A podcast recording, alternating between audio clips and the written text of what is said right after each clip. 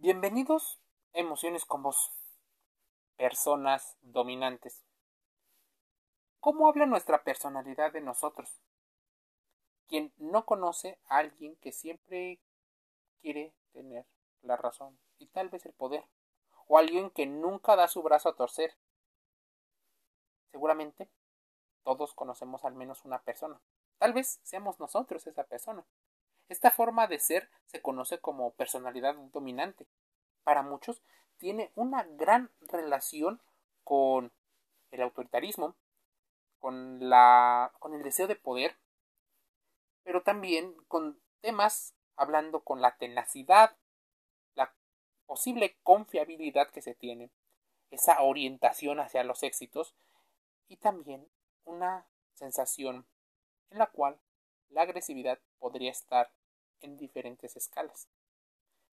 Según el psicólogo William M. Marston, hace más de medio siglo, él definía la personalidad dominante como una persona que proyecta su energía al mundo y utiliza múltiples habilidades y herramientas para alcanzar sus objetivos. Como te digo, sus habilidades blandas y habilidades duras lo llevan a verse confiable, tenaz, exitoso, exigente, orientado al poder y por eso posiblemente era considerado una persona mucho más interesante, como un guía.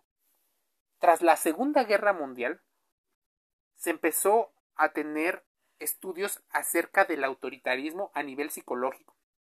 Innumerables personalidades de la psicología, de la sociología, así como filósofos, sociólogos y demás teóricos, filósofos y estudiosos empezaron a investigar acerca de cómo se podía identificar. Y el primer ejemplo era clarísimo. Al salir de la Segunda Guerra Mundial, el primer estudio o los primeros estudios trataban sobre el nazismo. Concretamente les llamó la atención tanto la personalidad autoritaria como aquellos individuos que solían seguir ciegamente los órdenes que estos les dictaban.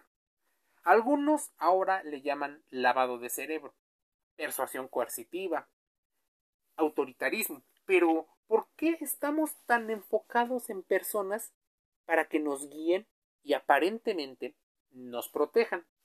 Bueno, ¿por qué no utilizar el opuesto? Personas las cuales nos admiraran y nos sirvieran. ¿Qué lleva una persona entonces a ordenar muchas de las cosas que ocurrieron. Bueno, una de esas investigaciones la hizo el investigador Eric Fromm en su publicación de El miedo a la libertad en 1941. Pero además, Theodor Adorno, con la publicación La personalidad autoritaria de 1950, ya daban paso a este tipo de investigaciones. Hablando de Eric Fromm, defiende que la conciencia psíquica individual se forma a través de los procesos históricos y sociales, probablemente dejándonos ver un poco de la biología. Para su teoría, centrarla en el significado que tiene la libertad para el hombre. Según Fromm, el hombre, cuanto más gana de libertad, más pierde en seguridad. Cuando el hombre intenta ser libre, le invade esa gran inseguridad que le llevará a huir de esa libertad.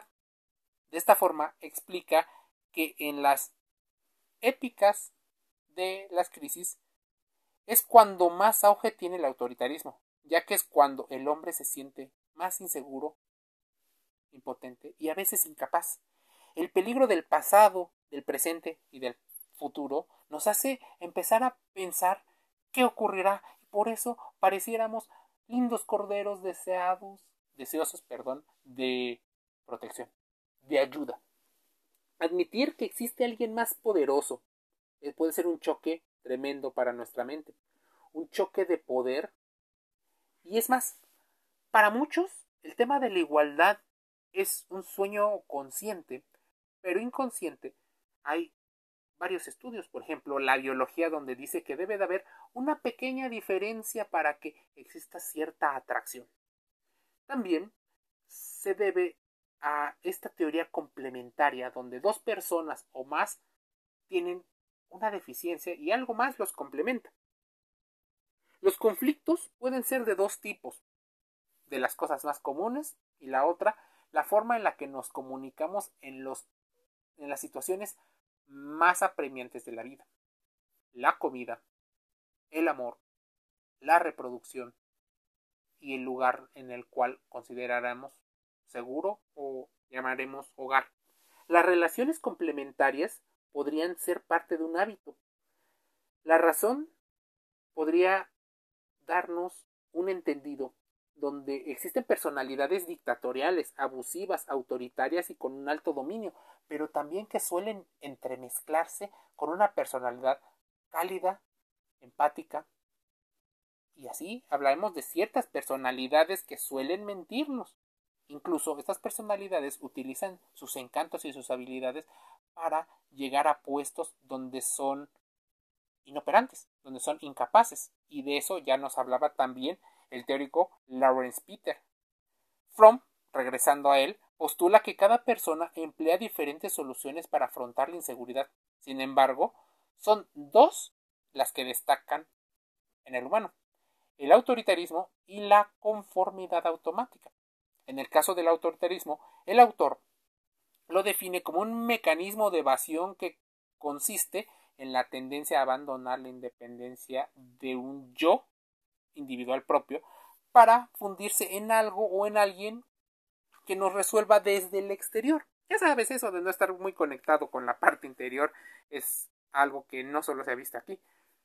Por un lado, se trata de una poderosa tendencia a la sumisión, a esa independencia. Eso se produce como resultado del sentimiento para muchos de inferioridad, impotencia, insignificancia, baja autoestima, pero por otro lado, estos sentimientos de inferioridad generan en el individuo esa tendencia a someter a los demás. Así que como probablemente la historia de aquellos que fueron sometidos en algún momento lleguen a someter a los demás, podríamos estar hablando de un autoritarismo que se repite y ¿prometiste en algún momento ir en contra de aquellos que te oprimieron? Y ahora posiblemente te conviertas en esa persona que oprime a los demás. Hablando de la, de la conformidad, esa automática que mencionaba, estos sentimientos hacen que el individuo abandone ese yo individual para ser uno de muchos. Ya saben, ese sentido de pertenencia. Entonces queremos ser diferentes, pero no tan diferentes dentro de un grupo. No lo dijo Fromm, esa es una interpretación que me gustaría que tomaras como una individual que te invito a que contrastes. Por otra parte, Theodor Adorno mencionaba en su eh, libro de la personalidad autoritaria que existe una transformación social y esa ocurre con una rapidez y esto produce una falta de estructuración del campo cognitivo del individuo. Este hecho tendría como consecuencia la aparición de la inseguridad y de la ansiedad que tiene el sujeto, que éste le empujaría a una actitud autoritaria para controlar las cosas y así reducir estas tendencias. Por lo cual surgió, entre otras cosas, la escala F, la escala de la personalidad dominante. Adorno y su equipo estaban interesados en indagar en este tipo de personalidades. F por fascista. Tras el genocidio judío y para ellos elaboraron la escala F, cuyo objetivo eran dos. Uno, detectar el etnocentrismo y dos, detectar al sujeto potencialmente fascista. Entre ellos, convencionalismos, sumisión autoritaria, agresividad autoritaria, superstición y estereotipos, existe el poder y la fortaleza, a lo cual llamaban a la preocupación por la dimensión del dominio-sumisión, ya sabes, ese fuerte débil en las relaciones interpersonales, atender a identificarse con solo las figuras de poder aunque fueran malas y valorarlos de una manera excesiva con todos los atributos de dureza, fuerza y lo demás. Un índice de destructividad y de cinismo, tal vez hablando en principios de hostilidad y de una triada oscura, la proyectividad, donde las personas tienden a pensar que el mundo ocurre en acontecimientos peligrosos al proyectar sus propios impulsos emocionales hacia el exterior, así como una tendencia impulsiva hacia el sexo, que generan preocupaciones en aspectos sexuales o en ocasiones a querer innovar, a querer sentir emociones fuertes y peligrosas. ¿Por qué entonces buscamos personalidades dominantes? Bueno, búsqueda de emociones y de aventuras. Queremos seguridad, pero al mismo tiempo aventura. La tendencia a involucrarse en comportamientos temerarios, como por ejemplo escalar montañas o el paracaidismo, podrían ser parte de buscar a una personalidad que nos dé o que nos rompa el estado de monotonía al que estamos aburridos estar. Existe una desinhibición, nos genera morbo, práctica, presentar comportamientos impulsivos como el abuso de sustancias, así como el uso de prácticas sin protección, nos llevaría a pensar que una persona que lo puede hacer es la personalidad dominante.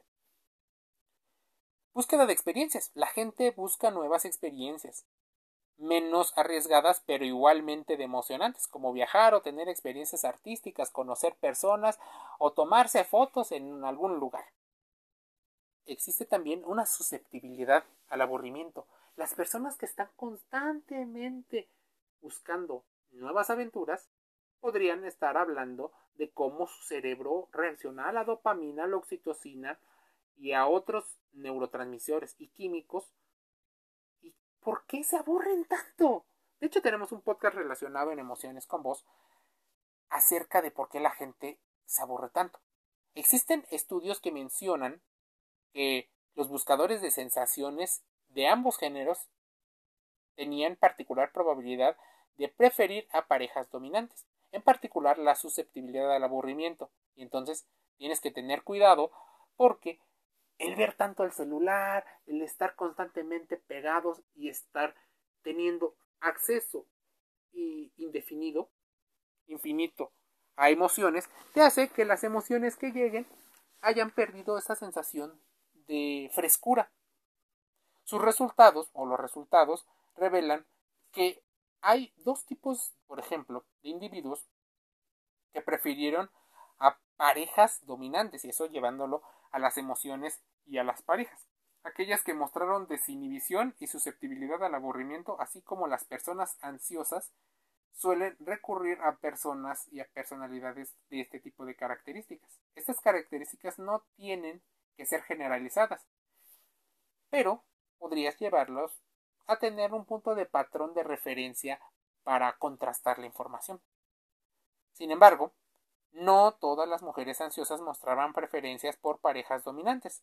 Hay investigadores, por ejemplo, que estudiaron a mujeres y determinaron que encontraron a mujeres ansiosas que tuvieron más probabilidades de obtener puntuaciones altas en el aspecto de las búsquedas de experiencia, pero con personas que socialmente no son vistas como personas arriesgadas. Entonces, mientras se puede haber algo de cierto en el estereotipo de que las personas, por ejemplo, buscan a los hombres malos o a las chicas malas, la realidad es que e, es más complicada, multifactorial y es cierto que también personas tienden a buscar a personas que también sean más tranquilas.